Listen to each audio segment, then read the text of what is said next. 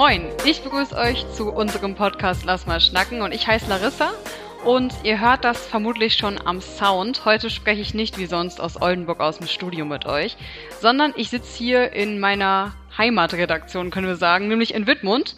Und mein heutiger Gast, der ist so ungefähr 800 Kilometer von mir entfernt, nämlich in München. Und darum ist sie mir heute auch telefonisch zugeschaltet. Mein Gast ist Laura Marie Sohns. Moin, wie geht's dir? Hallo, mir geht's sehr, sehr gut. Ein bisschen habe ich Halsschmerzen, aber ich hoffe, man hört es nicht zu so krass. Und danke, dass ich da sein darf. Ja, sehr gerne. Freut uns, dass du zugesagt hast. Bist du schon aufgeregt?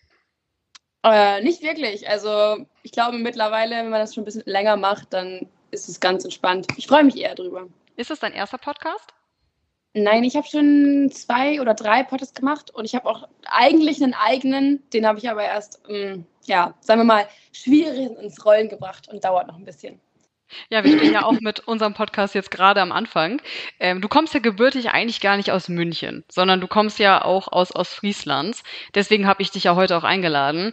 Ähm, wieso bist du denn eigentlich nach München gezogen? Ähm, das ist eine sehr gute Frage. Also ich glaube, ich war vor zwei Jahren das erste Mal hier in München und zwar, weil ich hier ein Shooting hatte und äh, dann habe ich mich sofort in die Stadt verliebt und ich war auch sowieso so, dass ich nach dem Abi direkt irgendwie woanders hin wollte. Also ich wollte sofort eigentlich aus Ostfriesland raus. Nicht, weil ich es nicht mehr schön finde, sondern einfach, weil ich was anderes sehen wollte und weit weg wollte von meiner Familie, um einfach mal zu lernen, wie es ist, alleine ähm, klarzukommen und sich alleine zu strukturieren und so weiter und so fort. Also ich liebe meine Familie und deswegen habe ich die nicht verlassen, aber einfach, weil ja, ich gedacht habe, es ist so ein Start in mein eigenes Leben. Und du hast dir ja bis München auch sozusagen einen Namen gemacht. Du bist nämlich äh, Influencerin. Magst du vielleicht mal kurz erklären, was genau das bedeutet? Ja, ich sage immer lieber Content Creatorin, weil das Wort Influencerin immer so ein bisschen, ja, ist nicht so positiv. Nicht so deins. Sagen wir es mal so. Ähm, aber ja, also wir oder beziehungsweise ich erstelle halt viel Content so auf Social Media. Ich teile meine ganzen meine Lebensabläufe, alles, was ich den ganzen Tag so mache, teile ich auf Social Media, auf Instagram oder ich lade kleine Videos auf TikTok hoch und äh, influence, so kann man schon sagen. Also ich beeinflusse schon viele Leute auf, auf, in meiner Community, würde ich schon sagen. Ähm, genau, das ist eigentlich so das Ding. Also ich würde sagen, man teilt sein ganzes Leben mit der Außenwelt. Und vor allem auf TikTok hast du dir ja auch einen Namen gemacht. Ich glaube, jetzt das letzte Mal, als ich in deinen Account geschaut habe, hattest du 1,6 Millionen Follower dort. Und äh, das ist aber ja nicht dein einziges Standbein. Du startest auch als Schauspielerin jetzt durch. Und wir wollen heute in unserer heutigen Folge vom Podcast auch natürlich ein bisschen schauen, welche Schattenseiten Social Media vielleicht hat und wie schwer das auch sein kann, sich so ein eigenes digitales Business aufzubauen. Also bist du bereit? Ja, auf jeden Fall. Safe. Ich bin offen. Sehr cool. Dann legen wir auf jeden Fall los. Ich denke mal, ähm, unsere Hörer wissen schon, was jetzt kommt. Nämlich ein kleines Spielchen, um dich ein bisschen besser kennenzulernen. Und das Spiel, was wir spielen, heißt Meine Lieblinge. Und gerne kannst du auch nochmal erklären, warum es deine Lieblinge sind. Das erklärt sich eigentlich von selber. Die Spielregeln sind folgende. Ich frage dich zum Beispiel, wie die erste Frage jetzt hier. Was ist dein Lieblingsort hier bei uns in Ostfriesland in der Region? Mein Lieblingsort ist der Badesee Tannhausen, glaube ich. Da habe ich sehr, sehr viel Zeit verbracht in den letzten zwei Jahren, also bevor ich hergezogen bin. Und ja, im Sommer ist es einfach wunderschön. Man kann sich da hinsetzen mit Freunden und entspannt picknicken und chillen und ins Meer gehen. Nee, Wasser meine ich. Und ja, ist schon cool. Wenn man dann einen Platz kriegt. Ich war nämlich jetzt tatsächlich vor kurzem auch erst da und es war ziemlich schwierig, da überhaupt einen Platz zu kriegen. Ja, es kommt dann darauf an. Also auf der großen Wiese jetzt gerade, wenn es sehr warm ist, ist es natürlich sehr voll, aber man kann äh, ja schauen, ob man irgendwie. Also wir sind immer so relativ weit weg gewesen von den Leuten. Also wir sind immer so hingegangen, dass wir schön die Ruhe für uns hatten, aber eigentlich ist es ähm, nicht möglich, weil es stimmt, im Sommer ist es sehr, sehr voll. Nächste Frage. Dein liebster Filmregisseur? Puh, gute Frage. Äh, schwierig. Also ich würde bleibe ich mal in Deutschland, weil ich auch anpeile, ja eine deutsche Schauspielerin zu werden, erstmal. Also das ist meine Grundlage. Deswegen, ich würde sagen, Caroline Herfurth macht sehr, sehr schöne Filme. Sie ist ja selber auch Schauspielerin, aber ich liebe die Art, wie sie Filme äh, inszeniert bzw. umsetzt, ja, oder Drehbücher. Gibt es denn da, wenn wir im Bereich Film jetzt schon mal sind, gibt es da auch einen Lieblingsfilm oder eine Lieblingsserie, die du immer wieder schauen könntest? Gerade angefangen habe ich wieder mit Pretty Little Liars. Das ist natürlich was Amerikanisches. Aber äh, ja, die Serie, die habe ich bestimmt schon viermal durch oder so, die acht Staffeln, die könnte ich immer wieder schauen, weil ich, ich weiß nicht, man vergisst halt wieder, was da ganz am Anfang war und dann ist man jetzt gerade so wie der neue Mitfiebern oder The Vampire Diaries liebe ich auch, ist komplett mein Vibe. Ähm, und Filme, boah, also ich glaube, The Best of Me ist ein Film, der mir sehr gut gefällt. Ich bin jemand, der gerne Liebesfilme schaut und so diese schnulzigen Romanzen. Und was mag ich denn noch so gerne? Also ich habe echt super viele Sachen, die ich cool finde. Ich finde auch zum Beispiel Avatar ganz cool. Also eine ganz andere Richtung, finde ich aber auch mega cool. Könnte ich auch so oft schauen. Gibt es da irgendwelche Sachen, wo du sagst, das muss in dem Film dann auch vorkommen, damit das für dich was ist, was wirklich mindblowing ist? Das ist auch wieder eine sehr gute Frage. Also mm, also ich finde, ein Film sollte schon immer eine gute Story haben. Das ist wichtig, weil oft haben Filme auch einfach so, die, man wird da einfach reingeworfen und dann wird man so gar nicht, weiß nicht, es gibt ganz viel Plot-Twists dann, so das mag ich gar nicht, wenn man eigentlich so, wenn das Ganze keinen, nicht Sinn hat, aber wenn es einfach keine Strukturierung hat. Ähm, ich mag halt einfach gerne so klassische Geschichten eigentlich eher. So das, was man sozusagen im Eigenleben nicht erlebt, das sehe ich mir gerne an, dass es vielleicht so wäre oder dass man sich so ein bisschen das versucht, in die Realität drüber zu ziehen. Genau. Gibt es einen Lieblingsclub oder eine Lieblingsbar hier in Ostfriesland oder auch in Oldenburg? Ich bin nie so der Clubgänger gewesen und ich war ja auch immer relativ jung noch. Also ich glaube, ich bin ja 18 geworden, bin ja schon drei Monate später nach München gezogen. Aber ich glaube, vielleicht Twister oder Galaxy oder sowas, das sind ja eher Diskotheken, nennt man sie ja bei uns und nicht Clubs. Ja, sonst Bar. Ja, ich glaube, ich mag das Donnarumma gerne in, in Aurich. Das mag ich auch gerne. Ach stimmt, da gibt es ja seit ein paar Monaten auch immer abends Events ne, mit Musik und. Ja. Ja, ja. stimmt. Gibt es ein Lieblingsmusikgenre, was du durchgängig hören könntest? Da werden mich alle Freunde von mir wahrscheinlich für judgen, aber ich bin so ein trauriger Mensch, was das angeht. Also ich höre den ganzen Tag traurige Musik und denke, alle Leute denken immer, mir geht's nicht gut oder so, aber ich höre einfach gerne traurige Musik, weil ich finde, man kann seine Gefühle da so gut durch, weiß ich nicht, ich kann das so gut mitfühlen, weil es gibt ja auch, also ich bin ein super happy Mensch, aber wenn man so seine Gefühle durch sowas, durch Musik ausdrücken kann, finde ich das so cool. Ja, ich könnte den ganzen Tag traurige Musik hören, leider. Lieblings-App oder Social-Media-Plattform, ohne die es im Alltag nicht geht? Also abgesehen von Social Media, bei mir ist ja beides sozusagen nicht wegzusehen, Instagram und TikTok, safe Snapchat. Also Snapchat benutze ich echt viel. Da ist mein ganzes Leben drin. Deswegen, und ich war vor ein paar Wochen gehackt oder wurde gehackt und dann habe ich meinen Account nicht gehabt. Das war echt schlimm. Weil da sind auch super viele coole Erinnerungen einfach in der, in der Galerie von Snapchat von mir drin. Und ja, das fehlt mir sehr. Oder ich habe jetzt wieder bekommen. Genau. Das heißt, du würdest dich auf jeden Fall erstmal auf Snapchat festlegen. Ich glaube schon, weil ich finde es einfach cool. Man hat so den direkten Moment zwischen Leuten und kann so ein Foto machen, da wo man gerade ist. Das ist, glaube ich, so meine Favorite-App, die ich auch am allermeisten benutzt habe bisher, glaube ich. Lieblingsschauspieler oder auch Schauspielerin? Ah, auch wieder schwierig. Aber ich glaube auch im deutschen Raum. Ich schaue viel amerikanisches Fernsehen und Englisch. Also ich habe auch super viele da, aber ich glaube, äh, oh Mann, das ist so schwer, weil ich mag Josephine Preuß zum Beispiel auch super gerne. Oder äh, wen mag ich denn noch richtig, richtig gerne? Matthias Schweighöfer finde ich auch ganz toll. Ja, aber es gibt so viele. Aber erstmal vielen Dank für den kleinen Einblick in dein Leben und deine Persönlichkeit. Ich würde sagen, ja, wir gehen jetzt ein bisschen tiefer ins Detail, nämlich äh, wollen wir ein bisschen über deine Herkunft, deine Heimat und äh, generell auch einfach über Ostfriesland sprechen. Erste Frage wäre tatsächlich mal, du bist ja auch gebürtige Wittmünderin, ist das richtig? Nee, ich bin hier nicht geboren, ich bin in Emden geboren. Ah, aber gebürtige Ostfriesin bist du. Ja, auf jeden Fall, das auf jeden Fall.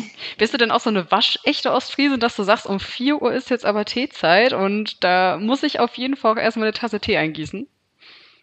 Ich würde sagen, nicht ganz. Es kommt immer darauf an, in welchen Kreisen meiner Familie ich mich ver, äh, aufhalte, sagen wir es mal so. Weil, wenn ich bei meiner Oma bin oder meiner Großeltern, dann auf jeden Fall. Da gibt es immer um 4 Uhr Tee und das machen wir auch immer noch so. Also, die wohnen nämlich in Aurich und das ist da, ne, hinter Aurich, da ist das. Ähm, aber bei uns würde ich sagen, eher weniger. Also bei uns zu Hause, klar, es gibt auch Tee, sonntags auf jeden Fall, aber sonst äh, tagsüber, ich bin auch fast ja nie da gewesen, weil ich ja immer mega lange Schule hatte und dann noch andere Sachen gemacht. Ja. Aber Plattdeutsch, ist das bei euch auch ein Thema? Also ich habe Plattdeutsch früher ein bisschen gelernt von meinem Opa. ähm, wie gesagt, der ja auch aus Aurich kam. Und äh, der hat es auch eine Zeit lang mit uns oder mir, mir und meinen Geschwistern beigebracht, aber irgendwann haben wir damit aufgehört. Ich verstehe es teilweise, also sogar fast, also ich würde sagen schon, schon relativ gut, sprechen eher weniger. Ich war auch äh, in einem plattischen Kindergarten, also das habe ich auch, äh, ja. Ja, ich meine, jetzt wohnst du ja in München, da muss man ja auch sagen, äh, die Sprache ist ja dann auch wieder mal was ganz anderes. Verstehst du das auch, wenn die Leute da richtig... Ähm ja, es kommt drauf an, weil ne, es ist ja wie bei uns so, oder keine Ahnung, in welchem ja, keine Ahnung, in welchem Teil man sich der Welt befindet. Es sind ja verschiedene Dialekte. Also in Oberbayern ist es anders als in Niederbayern oder wie auch immer. Ähm, genau, deswegen, vieles versteht man schon, gerade wenn man jetzt hier wohnt. Man gewöhnt sich sogar ein paar Sachen an, die die Bayern so sagen. Nicht so typisch bayerische Wörter, aber ich würde sagen, so was sich hier so ein bisschen eingependelt hat. So Wörter, die man bei uns anders sagen würde. Das habe ich safe jetzt schon drin. Aber ähm, sonst, es gibt auch echt krasse Bayern, die verstehe ich absolut gar nicht. Also wie eine andere Sprache. Unabhängig von der Sprache, wie gefällt dir generell dort? Also sind die Menschen denn anders dort? Merkt man, dass das ähm, von Nord zu Süd was anderes ist? Ja, voll. Also ich glaube, es liegt auch vielleicht daran, dass man ja hier ein bisschen mehr Geld verdient als in, in Norddeutschland, also Süddeutschland. Deswegen ist die Mentalität hier, glaube ich, ein bisschen anders, weil viele Leute, also es ist ganz anders. Hier gehen die Leute aus, hier gehen die Leute essen. Man ist, also hier sind so viele Cafés, die sind im Sommer überfüllt. Bei uns, wenn du durch Aurich läufst oder so, sind zwar auch viele Leute, die da sitzen, aber nie im Leben so wie hier. Also man hat hier das leichte mediterrane Feeling, so als wäre man in Italien oder so. Das finde ich mega schön. Die Leute, keine Ahnung, ich glaube, man trifft sich nicht zum Tee eben zu Hause, sondern man geht Kaffee trinken irgendwo im Café. Das ist schon anders und auch ähm, kulturell gesehen. Also hier gibt es viel mehr Angebot für kulturelle Sachen. Die Leute gehen Dienstagabends ins Theater. Das macht man bei uns eher weniger, würde ich jetzt behaupten. Ja, es ist einfach ein bisschen ein anderer Vibe. Du meinst ja, du bist mit 18 quasi schon nach München dann auch gezogen. Das heißt, wann war das? Und wie alt bist du jetzt? Also ich bin jetzt 19. Ich bin vor zwei Monaten 19 geworden, genau, so ist schon zwei Monate wieder her. Ähm, und bin ausgezogen letztes Jahr um den Zeitraum. Also im September hat mein Studium hier angefangen und ich bin im August komplett das erste Mal, glaube ich, habe die erste Nacht hier alleine verbracht im August. Ja. Auf das Studium kommen wir nachher auf jeden Fall auch nochmal zu sprechen. Vorher aber nochmal eine letzte abschließende Frage zum Thema Heimat. Ähm, würdest du denn auch hier in der Region hin zurückkommen, sei es jetzt nach Emden oder nach Aurich oder nach Wittmund und wieso? Ja, ich glaube schon, aber ich kann es auch nicht sagen, weil zum Beispiel ich würde jetzt momentan in meiner momentanen Lage oder in meinem Alter jetzt würde ich da niemals hingehen, weil da einfach gefühlt nichts ist, wenn man in der Großstadt wohnt jetzt. Ist halt natürlich ein ganz anderes Leben. Aber ich glaube, also ich hatte eine super schöne Kindheit in dem Dorf, in dem ich aufgewachsen bin. Und deswegen würde ich sagen, dass ich schon vielleicht mit meiner Familie später, wenn ich Kinder haben sollte, etc. und so weiter, dann würde ich vielleicht schon zurückkommen. Und ich komme auch gerne zu meinen Eltern zurück, mal für ein paar Tage. Aber sonst momentan eher weniger. Hast du denn noch viele Freunde hier oben? Äh, es geht. Also ich habe ein paar Leute sind natürlich noch da geblieben. Wir haben uns natürlich auch alle so ein bisschen aufgeteilt nach der Schule und viele sind äh, ja relativ nah beim, beim unserem Heimatort geblieben, also alle nach Oldenburg oder so oder nach Osnabrück oder Hamburg oder so. Äh, ich glaube, ich bin wirklich eine der einzigen gewesen, die komplett einmal durch Deutschland durchgereist ist. Aber ja, deswegen relativ wenig Kontakt noch dazu. Das ist ein sehr schöner Aufhänger für unser nächstes Spiel. Das heißt entweder oder. Und da würde ich dir auch direkt die erste Frage stellen, wo du sagst, du bist einmal durch Deutschland durchgegangen. Magst du lieber Berge oder Meer? Ich glaube trotzdem Meer. Wie kommt's? Ähm, ich fliege jedes Jahr eigentlich in den Urlaub oder gehe gerne in den Urlaub und wir fliegen immer nach, oder wir sind immer in Griechenland. Da ist ja Berge und Meer sozusagen vereinigt. Deswegen, aber ich würde immer lieber ans Meer gehen und in die Sonne, anstatt wandern zu gehen. Also immer eher an Strand, glaube ich. Obwohl hier Berge, wunderschön, kenne ich gar nicht. Also wenn man hier lang fährt, das gibt es bei uns ja nicht.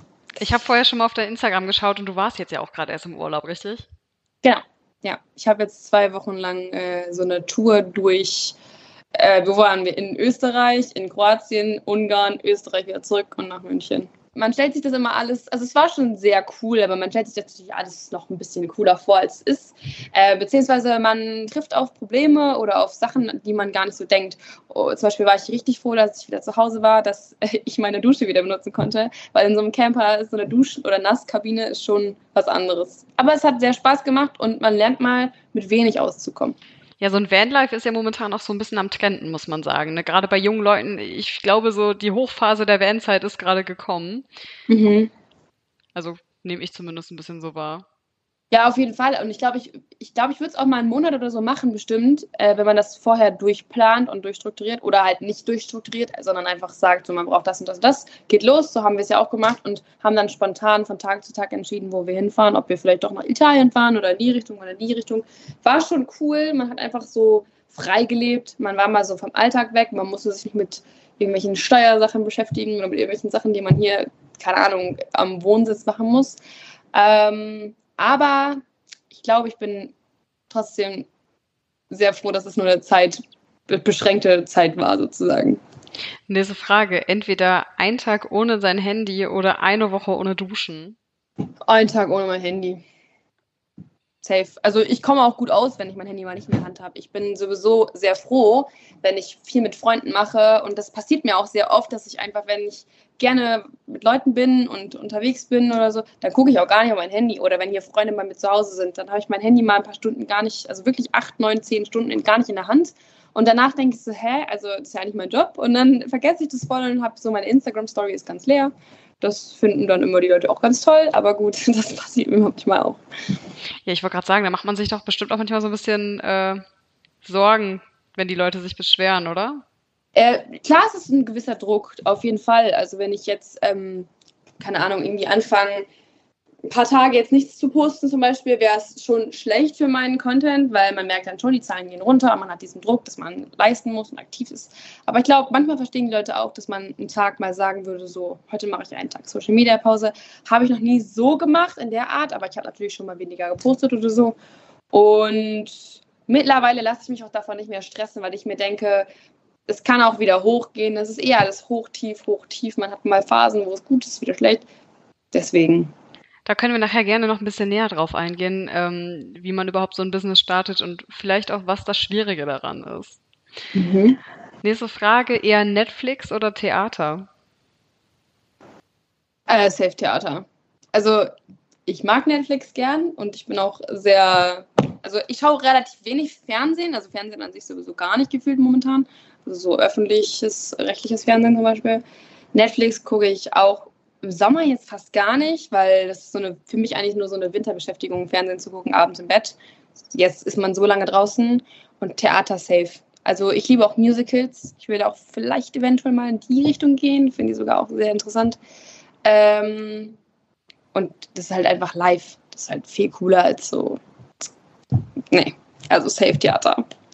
Wärst du entweder lieber gerne ein Schüler wieder oder 30 Jahre alt?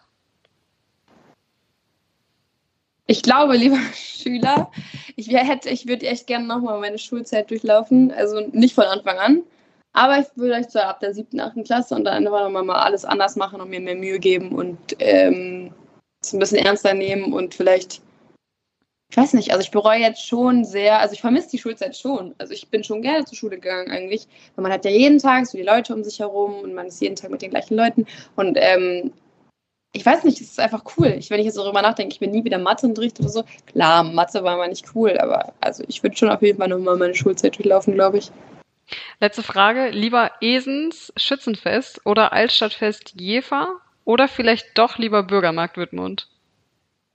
Oh Mann, ey. Also oder gar keine Volksfeste. Ja, das gibt es so auch noch als Option. Also Volksfeste mag ich, mochte ich immer gern. Und hier gibt es ja auch viele Volksfeste. Ich habe ja auch eine Tracht jetzt mittlerweile. Bin ja auch viel hier auf Volksfesten schon gewesen. Ist nochmal cooler als bei uns eigentlich, ehrlich gesagt. Ähm, aber, boah. Schützenfest ist natürlich schon das, was, was so eigentlich jeder sagen würde, denke ich mal. Bürgermarkt ist ja so eine abgeschwächte Form davon und ist ja ein bisschen so durch und verteilt, finde ich auch cool. Aber ich glaube, ich finde das Altstadtfest in Jever vom, vom, ich mag halt die, in, also die Altstadt von Jever super, finde ich super schön.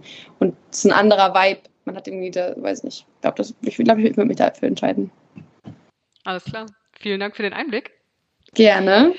Wir wollen direkt weiter wieder zu Social Media kommen. Wir haben jetzt ja gerade schon mal ein bisschen äh, angeteasert, was du überhaupt so machst. Ähm, ich würde erstmal gerne wissen, wie du überhaupt zu Social Media gekommen bist. Wann war das? ist so lustig. Die Frage bekomme ich jedes Mal gestellt oder wird mir jedes Mal gestellt. Ähm, ich habe angefangen mit Social Media, war ich noch so 15, Ende 15, Anfang 16, glaube ich, ungefähr so um den Zeitraum. Es war auch gerade so, ähm, ich glaube, ein halbes Jahr später war die Corona-Pandemie und da habe ich dann richtig durchgestartet. Also mit Corona habe ich sozusagen wirklich aktiv gepostet. Davor habe ich so ein bisschen angefangen, meine ersten Videos hochzuladen. Das war auch ganz lustig, weil ich habe eigentlich ähm, immer so einen normalen Account gehabt, wie ja nicht jeder, so ein, der so 200, 300 Follower hat, irgendwie so die, die eigene Crowd so. Äh, und dann habe ich einen neuen Account in den Sommerferien aufgemacht, als ich bei meiner Oma eine Woche war und da war es irgendwie langweilig und dann habe ich gedacht, okay, dann mache ich irgendwie Videos und habe dann das erste Schauspielvideo von mir hochgeladen und das hatte dann, glaube ich, 60.000 Aufrufe oder so und dadurch habe ich dann relativ schnell in einer Woche so 10.000 Follower bekommen und dann in einem Monat 200.000 Follower. Das ging schnell. Das war ja dann aber auch während deiner Schulzeit noch, oder? Ja. Was haben denn die Mitschüler dazu gesagt? Also ich meine, ähm, gerade so Content Creator, ähm, das wird ja auch mal gerne belächelt, oder? Ja, ich war sowieso, glaube ich, in meiner Schule jetzt nicht so beliebt, würde ich mal sagen. Ähm, deswegen war ich sowieso jetzt schon nicht so die, die beliebteste, sagen wir mal. Und daher war es auch so, dass die Leute sozusagen dann nochmal mehr einen Grund hatten, um gesagt haben, oder dass, ja, wie kann man das sagen, die Bad Vibes oder die schlechten Vibes, die, die sie mir sowieso schon gegeben haben, dann auch auf Social Media äh, irgendwie drauf zu schmeißen und zu sagen, ja, es liegt jetzt daran. Also teilweise haben auch Lehrer mir gesagt, so, ähm, als ich mal meine Hausaufgaben nicht gemacht habe, ja, liegt es daran, dass du jetzt TikTok drehst, TikToks drehen musst oder was? So andere hatten ihre Hausaufgaben auch nicht dabei, so, hä? Keine Ahnung. Also Schulzeit, was das angeht, ich bin da mal strong durchgegangen, weil ich stand da drüber und klar, man hat's, also klar, mich hat es auch mal verletzt, aber größtenteils war ich da sehr selbstbewusst mit. Ich habe mir da auch kein Ding draus gemacht. Ich habe mich jetzt nicht wie was Besseres gefühlt, nur weil ich Social Media mache, sondern es war für mich eigentlich nebensächlich. Und in der Schule wollte ich auch gar nicht, dass da jemand drüber redet. Natürlich redet trotzdem jeder drüber und jeder findet das toll und, oder findet es auch nicht toll oder ist halt eifersüchtig. Das war auch oft der Fall, glaube ich. Ähm, ja, es war, so noch, auch so ein Up und Down auf jeden Fall. Wie war das mit deiner Familie? Hat die dir da den Rücken auch freigehalten? Also äh, in Bezug auf die Schule? Ähm, ja, generell auch, äh, was zum Beispiel TikTok angeht, weil ähm, ich kenne nicht viele Leute, die ein bisschen älter sind, die wirklich Berührungspunkte mit TikTok haben. Das ist ja also auch die letzten Jahre erst mehr geworden, als es halt von Musically in TikTok übergegangen ist. Ja, auf jeden Fall. Also ich habe da ja ich glaube, meine Eltern wussten, dass ich ja so da Videos gepostet habe. Ich durfte auch nie YouTube eigentlich machen, habe ich auch mal ein Video hochgeladen. Da waren die ein bisschen sauer. Aber dann habe ich angefangen mit TikToks und da wussten sie auch, das ist halt safe nur für meine Freunde oder so. Und dann habe ich ja den neuen Account gestartet, da hatte ich auch eigentlich gar keine Follower. Und auf einmal ging das so durch und dann hat meine Mutter gesagt, oder habe ich irgendwann erzählt, Mama, ich habe jetzt schon 10.000 Follower da. Und da haben wir aber eigentlich noch so zusammen darüber gelacht und waren so, ja, das, also man muss jetzt nicht sich darauf irgendwie ausruhen und sagen, so, das wird jetzt safe mehr. Da habe ich auch eher gedacht, das wäre einfach der Cut und mehr gibt es nicht und das ist auch nicht schlimm so. Aber dann äh, hat meine Mom sich da auch so ein bisschen dann reingefuchst, weil sie dann ähm, mitbekommen hat, dass ich auf Instagram eine erste Kooperationsanfrage bekommen habe, weil auf Instagram wächst dann ja auch gleichzeitig mit, mit TikTok. Genau. Und dann war sie so, okay. Und dann, aber die haben auch immer, also sind auch immer hinter mir gewesen und haben mich immer unterstützt und haben auch immer gesagt, so, wir regeln das aber auch noch, weil ich ja minderjährig war. Also ich war ja 15, 16, da muss man auch jemanden haben, der dahinter steht. Es gibt ja auch super viele böse Menschen auf dieser Welt, die nicht nur das Gute von dir wollen. Und ähm, so kam das dann. Und heute kannst du davon komplett leben. Genau, also würde ich schon sagen. Ich habe auch äh, in der ganzen Zeit, in der ich halt zur Schule gegangen bin, habe ich natürlich auch sehr viel angespart von dem, was ich so. Also es ist ja kein Geheimnis, dass man mit Social Media Geld verdient. Deswegen kann ich das auch offen sagen und habe davon halt viel angespart, damit ich meine, ich meine, Wohnungen und sowas in München ist auch nicht das Allergünstigste auf jeden Fall. Ähm, und der Lebensstil hier ist auch nicht günstig, also das heißt nicht günstig, aber ich meine, Geld braucht man immer, so sagen wir es mal so. Und ähm, habe viel angespart, habe dann letztes Jahr auch einiges davon natürlich wieder gebraucht, als ich meine Wohnung eingerichtet habe und, und jetzt hier wohne und den monatlichen Betrag, der ja auch bezahlen muss. Genau, das ist so. Äh Also ich kann davon leben, sagen wir es mal so, mittlerweile. Man spricht ja eigentlich auch nicht gerne über Zahlen. Also ich weiß auch äh, von anderen ähm, Content-Creatern, dass gerade die äh, Kooperationspartner natürlich das nicht so gerne haben, wenn man offenlegt, wie viel Geld da fließt. Aber gibt es da so eine Einordnung, wie viel man im Monat ungefähr mit sowas macht? Boah, das kann man gar nicht sagen. Und wie du gerade auch schon sagst, ich habe oft so eine Art Schweigepflicht. Das heißt, ich darf auch eigentlich gar nicht drüber reden. Also auch vom Management aus gesehen darf ich das eigentlich gar nicht. Deswegen, ähm, das ist wirklich komplett unterschiedlich. Also da kann man einfach mal, habe ich auch schon öfter mal gemacht, wenn man auf Google eingibt, so ähm, die bestimmte Followerzahl und dann kann man schauen, wie viele Views die Person hat und dann kann man das zusammen eingeben und dann gibt es da so einen Generator, der zeigt einem so ungefähr, was man bekommt. Es ist aber von Monat zu Monat unterschiedlich. Ich hatte Monate, da habe ich viel verdient, ich hatte Monate, da habe ich weniger verdient. Deswegen äh, pauschalisieren kann ich ja jetzt eigentlich nichts und wie gesagt, drüber sprechen darf ich auch leider nicht. Ja, alles klar, das ist auch eine ehrliche Antwort, wenn du uns das so sagst. Du machst das ja auch selbstständig. Ähm, die Frage ist, was, also was ich mich da wirklich frage, ist, ähm, was passiert denn dann, wenn beispielsweise mal TikTok nicht mehr in ist? Ähm, also deswegen habe ich ja, also ich versuche ja immer schon, mir nebenbei noch ein zweites Standbein aufzubauen und halt viel Geld zu sparen und immer zu schauen, dass ich das noch vielleicht in andere Sachen investiere, um ja was anderes aufzubauen, um das zu investieren, sodass ich später was davon habe, sagen wir es mal so. Ähm, wenn jetzt TikTok auf einmal vorbei ist, dann habe ich ja nebenbei noch zum Beispiel meinen Instagram-Account und wenn der jetzt auch nicht mehr sein sollte oder andersrum, dann habe ich ja noch TikTok. Und wenn beides weggeht, dann gibt es noch YouTube. Also man muss natürlich schauen, dass man sich so ein bisschen verbreitet so auf den Plattformen und überall aktiv ist und überall was macht. Und ähm, ja, ich bin halt, gesagt, so, dass ich alles anspare, dass es mir danach jetzt nicht sofort auf einen Schlag schlecht gehen würde und ich äh, voll ähm, das Problem hätte. Vielleicht kann man mal ein bisschen auf die Schattenseiten in Anführungszeichen von Social Media schauen, weil gerade so ähm, in der letzten Zeit gerät das ja immer mal wieder auch in Verruf, dass Social Media fake ist, dass das krank machen soll. Es gibt ja sogar auch Studien dazu mittlerweile. Ähm, wie siehst du das, wenn man als so junger Mensch, vor allem mit 15, schon so dick in der Öffentlichkeit steht? Also, wenn ich jetzt auf meiner For You-Page Mädchen sehe, die so 15, 16, 14 sind, würde ich denke ich mir jedes Mal, boah, das ist eigentlich so jung und so gefährlich auch eigentlich, wenn man noch so jung ist, weil bei mir war es ja eben so, dass meine Familie da mit drauf geguckt hat, aber bei anderen das passiert das halt nicht. Und man hört ja auch oft, dass Mädchen bestimmte Sachen machen oder mit Leute, irgendwelche Männer sich da einlocken und dann schreiben mit denen und hier und das. Und Social Media an sich, muss ich selber sagen, ich bin oft auch voll, also ich mag zum Beispiel Social Media schon. Also ich finde es cool, dass man, man kann die Plattform gut nutzen, sagen wir es mal so.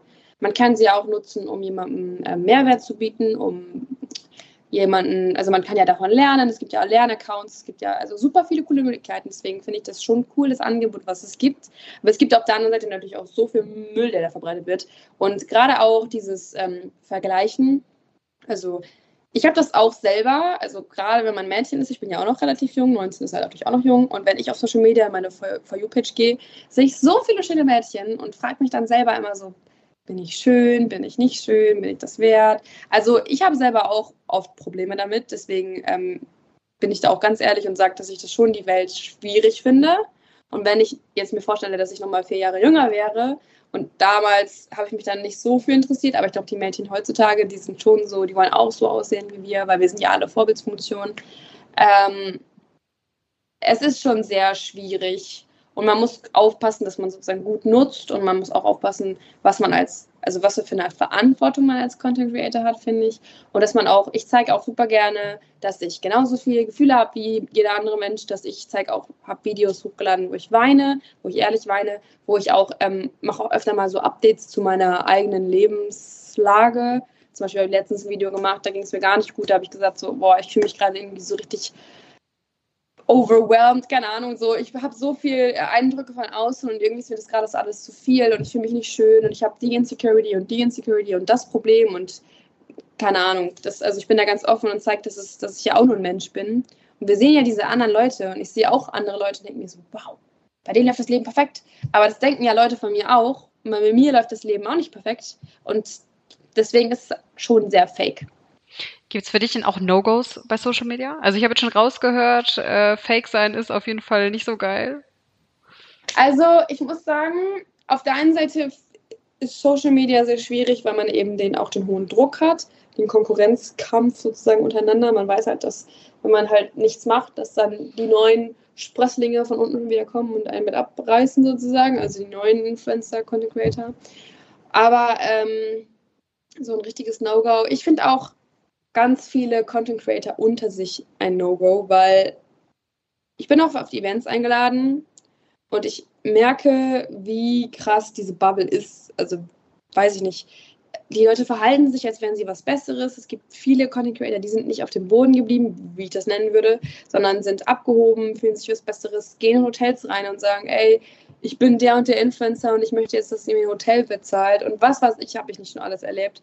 Und in der Crowd mag ich mich gar nicht aufhalten. Also es gibt Leute von Events, die finde ich super cool, die sind auf dem Boden geblieben, die sind mega lieb, kann ich mich gut mit verstehen, aber der Größteil, finde ich, ist schon sehr schwierig. Deswegen fühle ich mich da oft sehr unwohl so drin, weil ich immer denke so. Ja, diese Streitigkeiten, wenn mal untereinander irgendwie Beef ist, das wird ja auch richtig oft dann auf TikTok und Instagram auch äh, ausgetragen, dieser Streit. Mhm. Weil, ich weiß nicht, hat man da wirklich so diesen, die, man muss der gläserne Mensch sein als, äh, als Content Creator, oder? Ist das so?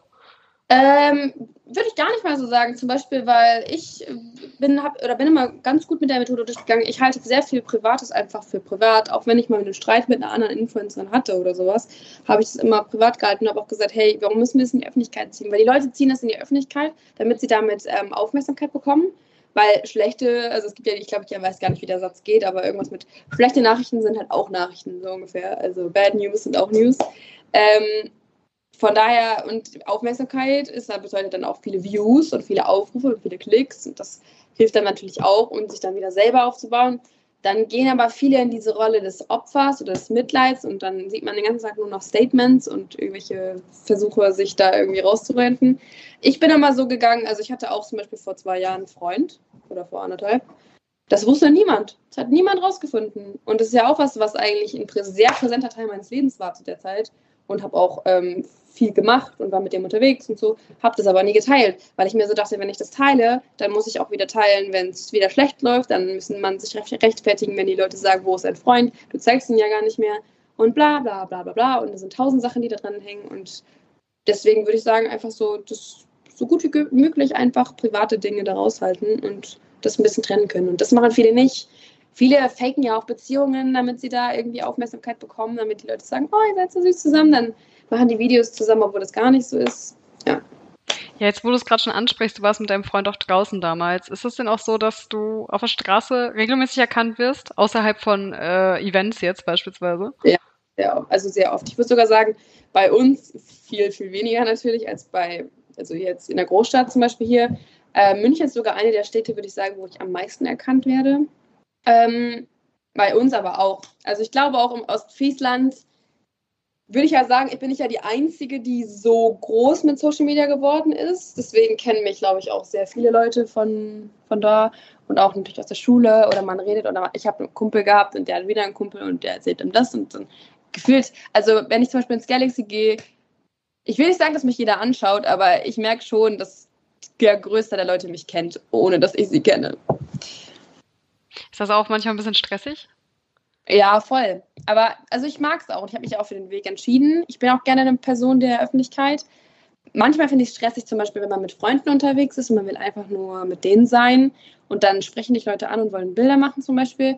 Dann denkst du dir so, du bist jetzt ja gerade der Mittelpunkt, obwohl du mit deinen Freundinnen bist. Und dann will ich nicht, weil ich fände es auch nicht so cool, wenn meine Freundin jetzt so Social Media machen würde. Also ich fände es nicht schlimm, aber ich glaube, ich fände es nicht so cool, wenn alle fünf Minuten jemand kommt und mit ihr ein Bild machen will und wir dann ganz Zeit stehen bleiben müssen und die sich dann so wie das dritte Rad am Wagen fühlen. Das finde ich nicht cool. Das ist manchmal ein bisschen schwierig. Oder hat man halt auch so Psycho-Leute, die, keine Ahnung, ich habe schon mal Leute gehabt, die haben mich bis zu HM-Umkleide verfolgt und so. Ja. Ach krass, aber dann im öffentlichen Raum. Gab es denn privat da auch, also hast du da manchmal auch Sorge, dass da dir Fans zu nahe treten oder dass die irgendwie grenzüberschreitend sind? Ich habe da immer gute Erfahrungen mit gehabt, deswegen kann ich da nicht so viel zu sagen. Also ich hatte jetzt nie welche, die so übergriffig geworden sind oder so. Klar, ich hatte auch schon mal, also es gibt Mädchen, die kommen an und weinen vor Glück. Es gibt welche, die, die sind dann so aufgeregt und nervös und wollen dann nicht, dass du sie in den Arm nimmst. Also du musst halt immer gucken, wie du es machst. Ich bin auch eigentlich immer ein sehr offener Mensch, was das angeht, habe da auch kein Problem mit so. Ähm, so privat Ich glaube nur in meinen DMs oder so. Also da kommen Leute einem manchmal schon sehr nah und schreiben einem 20 Mal am Tag. Deswegen muss ich auch mancher Leute leider manchmal stumm stellen. Beziehungsweise die habe ich dann angenommen in meine DMs, um den einmal zu antworten. Und dann finden die das so toll. Und dann schreiben die mir 30 Mal am Tag. Und ich kann halt gar nicht darauf antworten, weil ich antworte anderen Leuten auch ja einmal, zweimal vielleicht. Das ist manchmal schon schwierig. Ich wollte gerade sagen, wenn das dann äh, zig äh, hunderte Anfragen sind, ist das, glaube ich, ein bisschen schwierig. Ja. Ich würde ganz gerne ein bisschen auf deinen beruflichen Werdegang noch eingehen. Du hast ja vorhin schon verraten, dass du vor allem auch ähm, Reels oder TikToks gemacht hast, wo du schauspielerst. Du hattest ja tatsächlich auch angefangen. Wusstest du ab dem Zeitpunkt auch schon, dass das auch dann deine Karriere oder deine Berufung ist? Also ich habe das ja sozusagen unter, also nicht unterbewusst, aber ich habe Social Media, als ich gemerkt habe, dass das mehr wird, auch nur aus dem Grund durchgezogen, dass ich dachte, wenn ich, also ich will ja auf jeden Fall in Richtung Schauspiel, das will ich ja schon seit ich sechs bin. Also es war für mich schon immer klar, dass ich das machen will. Ähm, und habe aber gedacht, okay, cool, wenn ich jetzt schon ein paar Follower habe, dann kann ich das doch so nutzen, dass ich mir die Base aufbaue. Gar nicht, ich dachte auch gar nicht so an Influencer da sein, sondern einfach so, keine Ahnung, dass wenn ich die Leute habe, dass die mich ja schon kennen und dadurch könnte die Chance höher werden, dass ich irgendwo angenommen werde oder mich Leute in ihren Serien, Filmen etc. haben wollen, weil man eben schon bekannt ist und dann die Quoten der jungen Leute, die da zuschauen, natürlich höher wären. Das war mein Gedanke dahinter. Aber ich hätte niemals gedacht, dass ich da so groß werde. Also. Du hast ja schon viele Berührungspunkte zum Thema Schauspiel gehabt, wie ich gerade gehört habe. Du hast ja auch schon ein Praktikum bei der Landesbühne gemacht. Jetzt ja. bist du an der Münchner Filmakademie. Wie bekommt man da einen Platz? Ähm, ich habe auch mich bei mehreren Schulen beworben gehabt und habe dann auch bei mehreren Schulen äh, dieses äh, Casting durchlaufen. Und bei der Schule explizit war das jetzt so, dass ähm, ich tatsächlich nicht vorsprechen musste, wie zum Beispiel bei anderen Schulen, sondern ich hatte ein persönliches Gespräch mit dem Schulleiter und der hat mir halt Fragen gestellt und der hat mir dann einen Text gegeben, den musste ich mir innerhalb von fünf Minuten einmal so ein bisschen rüberscannen, überlesen, worum es darum geht. Er hat mich halt gefragt, worum geht es da drin, ähm, was ist der Inhalt, wie interpretiere ich das. Dann sollte ich das einmal vorlesen, wie ich das vorlesen würde, in ganz normaler Stimme. Dann sollte ich das vorlesen, wie man es vielleicht betont vorliest. Dann sollte ich es einmal spielen, während ich es vorlese. Und dann sollte ich es einmal in meinen eigenen Worten wiedergeben, ohne den Zettel in der Hand. Und daraus hat er sich dann so ein eigenes Bild über mich gemacht. Natürlich hat er mir auch noch super viele Fragen gestellt, wie ob ich berühmt werden möchte mit dem Beruf, ob ich das machen möchte, ob ich ähm, Pläne damit habe, ob ich auf die Bühne möchte oder ins Fernsehen oder was auch immer. Und ähm, hat sich da sozusagen mir so, ein, so einen kleinen Überblick über mich gemacht, aber so ganz spontan. Also so, man muss halt spontan interagieren und sofort das umsetzen, was er von dir möchte. Und ja, war ein bisschen anders, weil bei den anderen Schulen habe ich mich zum Beispiel darauf vorbereitet, hatte drei Monologe und so weiter und so fort. Wie oft ist man denn da? Also ist das dann quasi wie eine Ausbildung? Also es heißt Studium, aber es ist mehr wie eine Ausbildung. Also ich bin ja jeden Tag da. Sie Schule eigentlich. Jeden Tag habe ich einen Stundenplan und habe jeden Tag drei Fächer und was steht da so auf dem Stundenplan drauf? Also welche Fächer kann man sich darunter vorstellen? Gesang habe ich als Unterrichtsfach. Ich habe natürlich Schauspiel habe ich jeden Tag und dann habe ich immer abgesehen von Schauspiel immer noch zwei andere oder ein anderes. Dann habe ich noch ähm, Kung Fu, dann habe ich ähm, zum Beispiel, boah, was haben wir denn noch? Stimmeunterricht, Sprechunterricht. ABU ist äh, allgemeinbildender Unterricht, also so Theaterliteratur, Theaterwissenschaften, so Kram. Ja. Ist das vielleicht auch ähm, ein gutes Sprungbrett, um sich da schon mal so ein Netzwerk aufzubauen? Oder hast du da schon irgendwie connected? Also das kommt erst noch, weil ab dem dritten Jahr kann man auch in eine Agentur von der Schule selber reingehen und dann wird man natürlich auch weitergeleitet.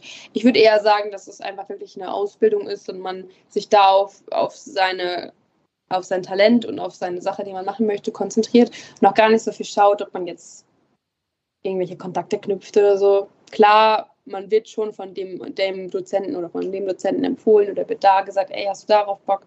Aber wir sind ja noch, also ich bin ja noch ganz am Anfang. Ich bin jetzt mit dem ersten Jahr fast durch und dann geht es ja weiter. Man kann sich ja auch so quasi deine Profilkartei auf der Internetseite der Akademie anschauen, wo so deine Skills aufgelistet sind. Das finde ich eigentlich super interessant. Ist das so, ähm, dass man, wenn man sich irgendwo vorstellt, dass man auch mit diesen Skills dann punkten kann?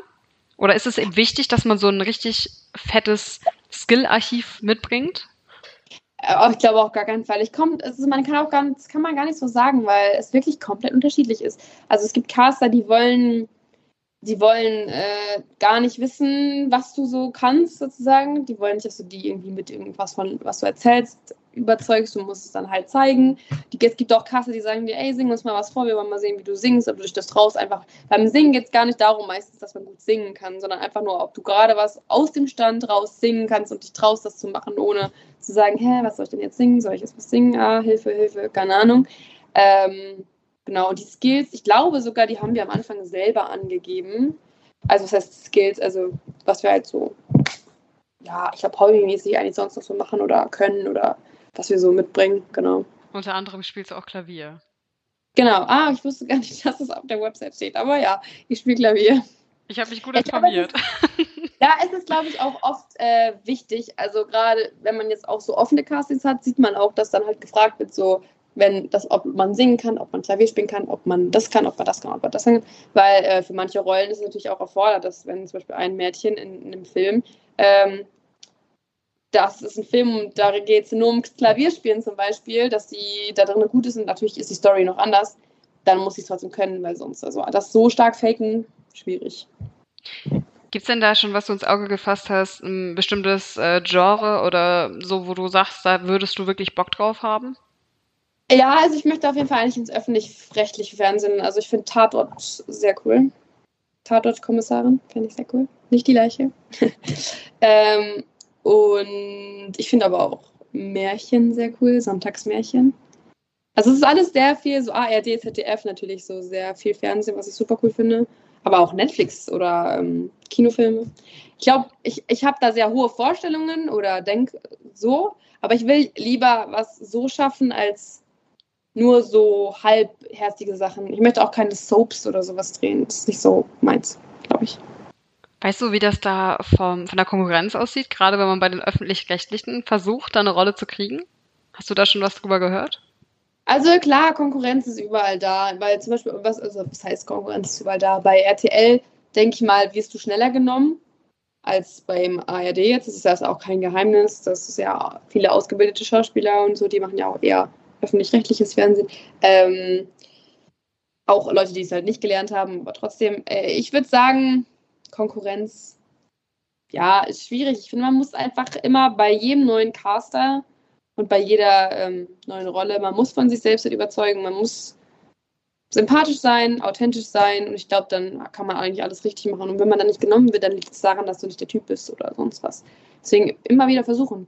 Klar ist es schwierig beim öffentlich-rechtlichen Fernsehen. Also man muss natürlich auch viel an sich arbeiten und versuchen, dahin zu kommen. Gibt es denn da auch schon Berührungspunkte? Hast du da schon irgendwie mal einen kleinen Auftrag gehabt oder irgendwie einen, einen Gastauftritt irgendwo machen dürfen? Ähm, ich habe mal in der Join-Serie mitgespielt, so als Mini-Rolle, habe da drei, vier Drehtage gehabt. Die hieß das Internat. Genau, das habe ich mal gemacht. Ja. Wie geht's für dich weiter? Zwei Jahre musst du dann ja wahrscheinlich noch. Ja, wenn nicht sogar noch drei, also weil ich vielleicht das auch das Theater ja mit dranhängen, das weiß ich noch nicht genau. Ähm, meine Ausbildung ist ja eher so auf Film gepolt. Ähm, ja, aber das erste Jahr ging unnormal schnell vorbei. Es war richtig krass. Es ging einfach wie im Flug vorbei. Und äh, macht mir auch super viel Spaß. Die Leute sind super cool. Wir haben mega coole Leute da. Man lernt auch von Tag zu Tag und man muss jeden Tag sich neu herausfordern. Schauspiel ist auch einer der wenigen Berufe oder die Ausbildung. Es ist so cool, weil man kann beim Schauspiel die Sachen machen, die du im Alltag niemals machen darfst.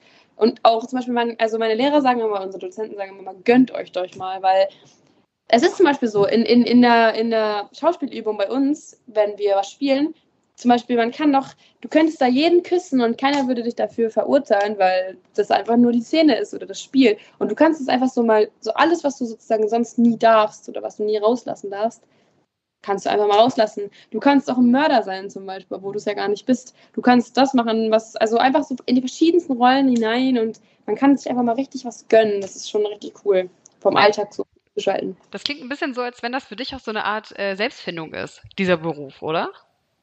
Es ist zu 100% Selbstfindung. Es ist sogar ein bisschen so wie so eine Therapie, muss man sagen. Weil man setzt sich ja jeden Tag mit seinen Emotionen auseinander und man muss ja auch, das ist das, was auch, warum viele Schwierigkeiten damit haben bei der Ausbildung und was man auch gerade merkt, dass es einigen schwerfällt. Man muss halt alte Wunden immer wieder aufreißen können, um die Emotionen zu produzieren, die man in der Szene braucht oder in die man halt braucht. Weil es ist ja nicht geschauspielt, sondern es ist ja alles echt. Also nach der Methode, nach der ich lerne, es kommt alles von mir selber.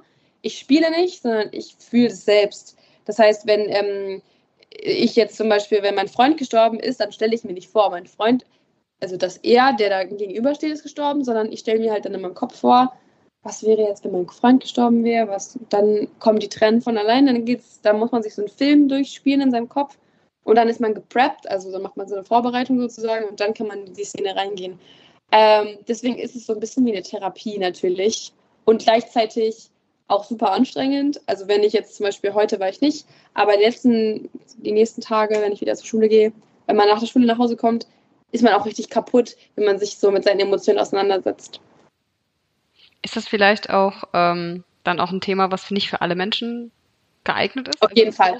Also bei uns haben wir jetzt auch schon gemerkt, Leute, die eh psychisch viel Probleme haben, ähm, für die ist auf der einen Seite kann es mega gut sein, weil sie sich dann richtig damit auseinandersetzen. Auf der anderen Seite ist es für viele aber auch eine Qual. Also wir haben welche dabei, die sind, die, die haben schon oft dann Probleme, wenn es an bestimmte Punkte rankommt oder so, weil man muss ja, wie gesagt, immer alles aufreißen und muss sich auch das zulassen können ich bin, glaube ich, ein sehr offener Mensch. Ich, für mich ist es natürlich auch nicht lustig, wenn ich jetzt wieder meinen ersten Heartbreak oder sowas aufreißen muss. Aber ähm, es fällt mir leichter in mancherlei Hinsicht. Ähm, und deswegen würde ich schon sagen, man muss, glaube ich, ein Mensch sein, der sehr offen ist und auch neuem gegenüber offen ist und sich auch traut, Emotionen zu zeigen, zuzulassen und ähm, damit arbeiten zu wollen. Gibt es denn da auch Momente, dass man mal so wirklich blockiert ist in seinen Emotionen?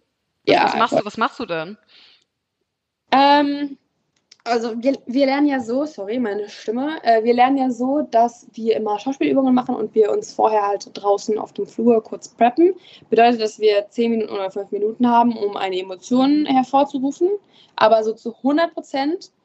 Und manchmal klappt es halt nicht. Also manchmal ist es halt so, zum Beispiel, wenn du eine Story hast, du gehst gleich in den Raum rein und deine Story ist, ähm, boah, was hatte ich zum Beispiel? Ich hatte eine richtig krasse äh, Emotion, das war, da habe ich mir vorgestellt, ich musste einen Koffer packen, weil ich mit meiner Familie aus Deutschland fliehen muss, weil Krieg ist.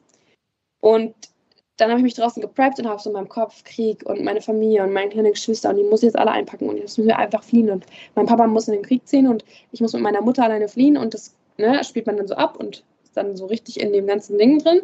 Und dann bin ich wirklich Rotzen Wasser in die, in die Szene rein und habe das dann gespielt und es auch richtig gefühlt. Und da bin ich gut reingekommen. Aber es gibt natürlich auch Momente, dass du draußen so sitzt und du hast so eine Blockade und denkst so, ich will da jetzt reinkommen. Und je länger du dich verkrampfst und sagst, du willst, willst, jetzt willst, bitte Träne, komm und keine Ahnung, dann schaffst du es nicht. Ist das vielleicht auch ein Skill, den man sich dann im Privatleben so ein bisschen zunutze machen kann? Dass man weiß, wo. Also, das ist das einzige Ding, was beim Schauspiel natürlich bei uns so ist, dass man viel ähm, versuchen muss, eigentlich privat und Schauspiel zu trennen. Weil wir lernen ja zum Beispiel so ähm, nicht unhöflich zu sein wie möglich, aber so wenig höflich wie möglich zu sein. Also wenn wir unseren Partner haben, wir lernen ja nach der Meistermethode, da müssen wir uns gegenüberstellen und der Partner ist wichtig und ich muss das benennen, was ich bei meinem Partner wahrnehme. Wenn ich meinen Partner in dem Moment scheiße finde, muss ich ihm sagen, du bist scheiße und darf dann nicht versuchen nett zu sein und zu sagen, eigentlich finde ich dich ganz okay so, weil ich muss ihm dann sagen, du bist scheiße, weil durch diese Ehrlichkeit lässt man sich viel schneller treffen und dadurch wird es auch überhaupt erst so ehrlich vor der Kamera oder auf der Bühne. Und ähm, das ist natürlich schon, also schon krass. Alles klar. Hast du von deiner Seite aus noch was, was du gerne anfügen möchtest? Wo findet man dich auf Social Media unter welchem Namen? Also man findet mich eigentlich überall unter Laura Marisons, also einfach unter meinem ganz stinknormalen Namen. Ähm, und alles zusammengeschrieben, alles kleingeschrieben. Eigentlich auf jeder Plattform, glaube ich. Ja, doch, sollte eigentlich so sein. Genau. Und dann schauen wir mal, was so die nächsten Jahre so bringen. Mal schauen. Vielleicht laden wir dich ja nochmal ein, wenn es mit der Schauspielkarriere durch die Decke geht. Vielleicht können wir dann ja nochmal ein bisschen mehr über das Thema sprechen. Das wäre natürlich ein Ansatzpunkt auf jeden Fall. Mal schauen. Aber erstmal vielen Dank, dass du heute hier warst. Gerne. Und auch vielen Dank an die Zuhörer, die es bis hierhin gehört haben. Schaut auch gerne bei der nächsten Folge wieder rein.